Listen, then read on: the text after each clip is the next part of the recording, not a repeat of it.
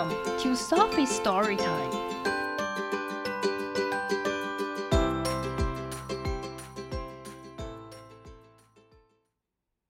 Today's story is Ollie's Halloween by Olivier Dunrea.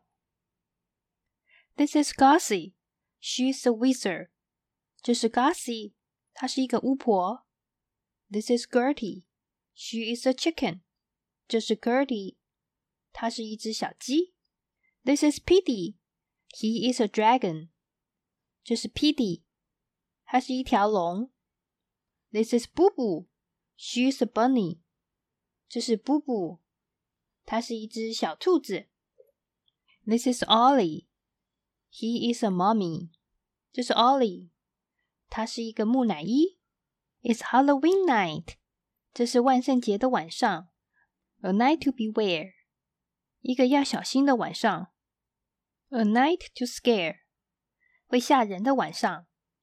Goslings are on the prowl，小鹅来回走着。Hooting like owls，像猫头鹰一样叫着。Howling like wolves，像狼一样叫着。Creeping through bugs，从沼泽中爬过去。Scary frogs。把青蛙吓了一跳。 Gossie and Gertie poke around the pumpkins. Gossie 和 Gertie 在南瓜附近闲逛。Peedie and Boo Boo creep behind the beehives. Peedie 和 Boo Boo 爬到蜂巢的后面。Ollie stalks in the cornfield. Ollie 在玉米田里大步走。Gossie and Gertie gobble treats in the haystacks. Gossie 和 Gertie 在稻草堆里大口吃点心。Pete and Boo Bubu gobble treats in the corn stalks。Peedie 和 BooBoo 在玉米田里大口吃点心。Ollie stares at the ghost in the open barn door。Ollie 盯着露天谷仓门口的鬼魂。不！shouts Boo! It's Halloween night. 这是万圣节的晚上. A night to beware。要小心的晚上；a night to scare，一个吓人的晚上；hooting、howling、hunting，像猫头鹰一样的叫，像狼一样的嚎叫，鬼鬼祟祟的；gosling bob for apples in the wooden tub，小鹅在木盆里吃苹果。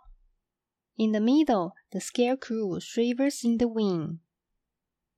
在草地上的稻草人在风中颤抖。Thunder rumbles. 雷声隆隆。Lightning flashes. 闪电闪过。Gosling run back to the barn. 小鹅们都跑回谷仓。Gussie and Gertie, P.D. and Boo Boo feast on the last pile of treats.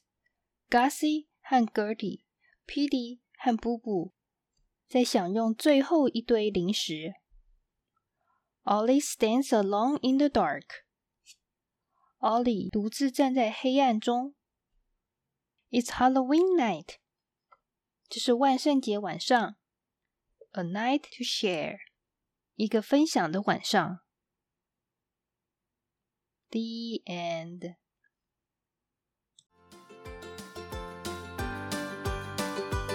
If you like the story, follow us and subscribe to our channel. Tell your friends too. Thank you and see you next time.